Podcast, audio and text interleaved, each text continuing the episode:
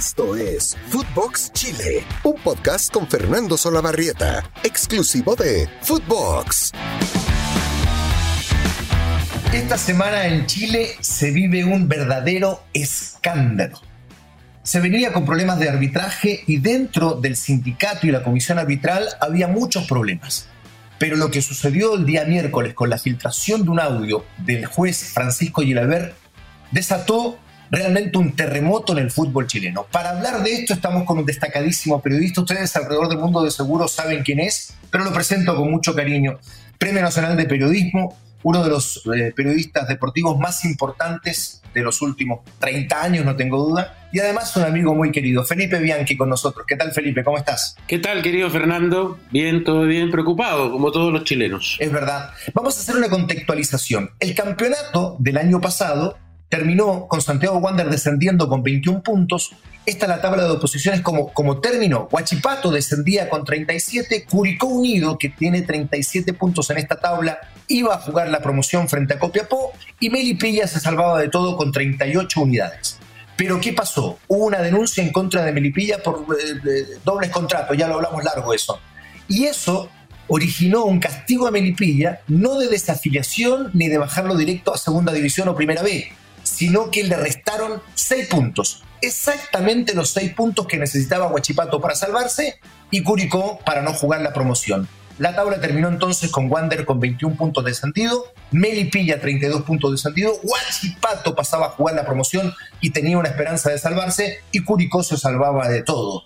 Se jugó finalmente esa promoción, se jugó en enero, ¿no? Ahí la especulación además habla de que Huachipato siguió entrenando, Copiapó volvió de vacaciones a jugar este partido y terminó Huachipato salvando. Se le ganó a Copiapó por tres goles a dos y en el partido de vuelta por 1 a 0 con un penal que está en la duda y en la sospecha. El penal realmente no existió, esa es la verdad. Y después de muchas polémicas, de una publicación del diario digital Tribuna Andes, eh, se denunció que había existido presiones para que este penal fuera cobrado por el juez Francisco Gilabert. En una conversación privada, Gilabert dijo esto. Por el penal, entendiendo que podía no ser penal, ya, porque me la jugué, vi desde atrás que lo tocaba en el tobillo. Y, y caché me iba a llamar el bar. Ya, listo. Me llama el bar, voy a ver, veo que no es penal, voy a salir con tiro de esquina y me dicen, Francisco, por favor, momento analiza la camiseta. Y veo la camiseta y veo un jalón de camiseta. Le dije, pero no, me, me, parece una acción de juego, voy a ir con tiro de esquina. Francisco, por favor, analiza la camiseta. Me dicen así. Y yo, ¿qué? Entendí que había algo pasado, que había, no sé qué chucha, algo raro.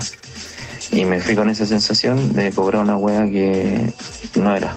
Termina el partido y el bar me dice, weón, menos mal que cobraste penal, menos mal que me entendiste. Puta, sí, pero ¿qué weón pasó, weón? No, llamaron de Santiago, weón, que tenía que cobrar penal. Felipe, ¿tiene olor a podrido el fútbol chileno? Tiene olor a podrido hace mucho rato y da la impresión de que mm, los que tendrían que eh, limpiarlo, los que tendrían que preocuparse por esa imagen, los que tendrían que defender la credibilidad del fútbol están haciendo exactamente lo contrario. Vivimos hace muy poco, porque en términos históricos y futbolísticos es muy poco, cuatro años, el escándalo de la corrupción de la NFP y la Federación Chilena de Fútbol encabezada por Sergio Jadwe.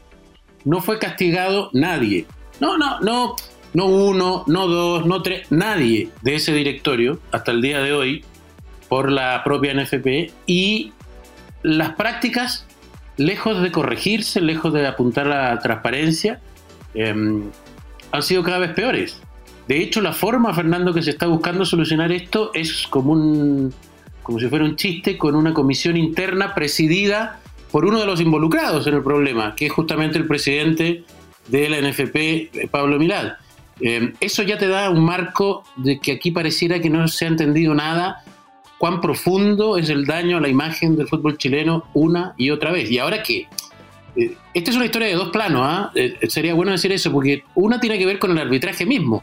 Si el arbitraje chileno es bueno, es malo, em, eh, recibe presiones, no las recibe, si el VAR ha resultado o no ha resultado, eso es un plano netamente futbolístico. El plano complejo es el que por primera vez se está diciendo desde adentro que aquí hay corrupción, que los partidos se arreglan y sacarse ese, peso, esa imagen, esa duda, eh, es muy complejo. Claro, esto detonó la, eh, el despido de Javier Castrilli, presidente de la Comisión de Árbitros, el reintegro de 14 árbitros que habían sido despedidos, eh, Pablo Vilat, el presidente del fútbol chileno, en el afán de continuar con el fútbol este fin de semana, de que no haya paralización de la fecha, ha decidido todo esto. Y como decía Felipe, este, iniciaron una investigación a través de una comisión interna. ¿Te parece suficiente esto? ¿Estuvo bien que hayan echado a Castrilli y hayan reintegrado los árbitros? Me parece todo extremadamente sospechoso. Recordemos que 24 horas, no un mes antes, no 10 días antes, 24 horas antes de ser despedido, Castrilli había sido ratificado por el propio Pablo Milad, incluso con rabia. No tengo ninguna duda de que ha hecho bien su trabajo, no tengo ninguna duda que hay que respaldarlo. Bueno, 24 horas después lo había despedido. Esas señales, esos argumentos, ese, ese escenario, a mí me parecen extremadamente preocupantes porque revelan un estado de cosas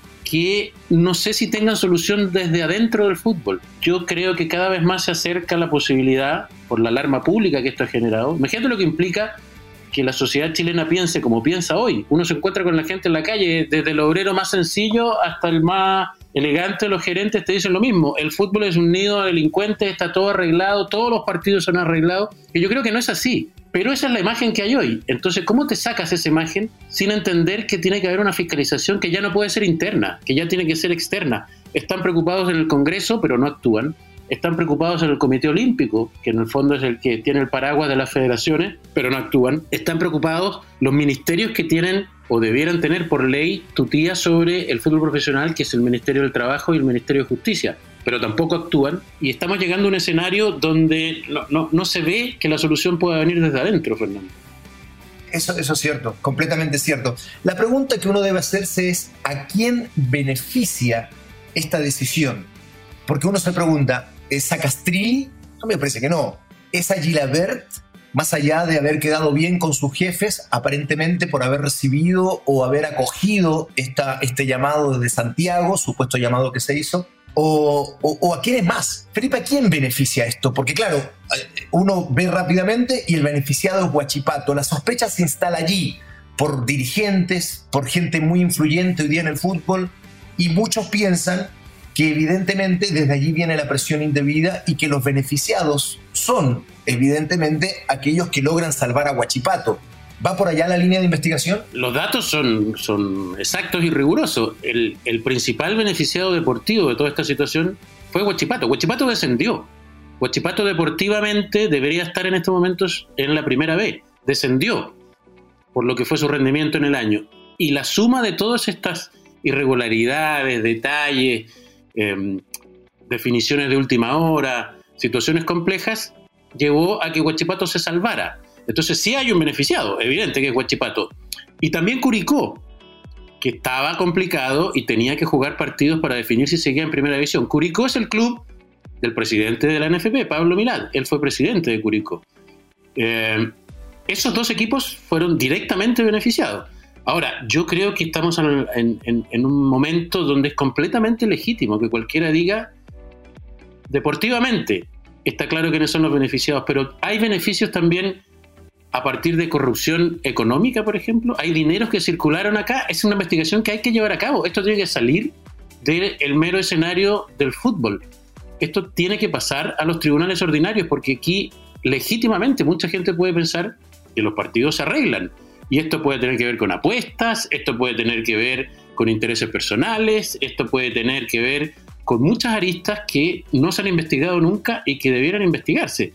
Mira, un solo detalle, cuando se hizo eh, hace algunas horas este Consejo Extraordinario o reunión extraordinaria de presidentes de la NFP, se votó si debía hacerse una fiscalización externa o no.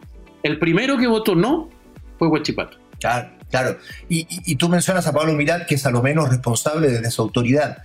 El otro nombre que es importante mencionar es el de Victoriano Cerda, que es el controlador de Huachipato y que dicen tiene una influencia enorme en el fútbol chileno, incluso se especula a través de una propiedad parcial de otras instituciones también, es decir, que eh, forma parte de otras instituciones. Em, esa sospecha evidentemente no se, ha, comprobado, pero el nombre de Victoriano Cerda surge permanentemente en torno a esta, a esta situación. Perdón, lo que hay consenso, Fernando, es que eh, es el poder entre la sombra.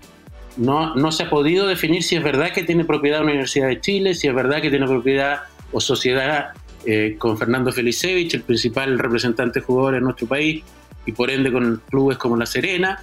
Pero lo que sí está totalmente comprobado, y todas las fuentes te lo dicen incluso públicamente, es que es el hombre de mayor poder, el de mayor trascendencia, el que mueve los hilos al interior del Consejo de Clubes. Eso está fuera de discusión. Y que casualmente ese, esa persona y su club estén involucrados en haber revertido el descenso de Huachipato eh, llama la atención. Absolutamente. Eh, como esta primera medida fue básicamente para salvar la fecha de este fin de semana, porque aquí ahí entran un montón de otras aristas, como que el fútbol está demandado por la televisora que tiene los derechos y que ya está reclamándole en tribunales el que no ha recibido el producto por el que ellos habían comprado, por una serie de partidos que no se jugaron, por estallido social, por pandemia, en fin. Está en pleno arbitraje, está en pleno arbitraje y eso le podría costar a la NFP 60 millones de dólares. Eso es lo que pide Turner. Exacto, exacto. Entonces, no jugar esta fecha era muy, pero muy grave.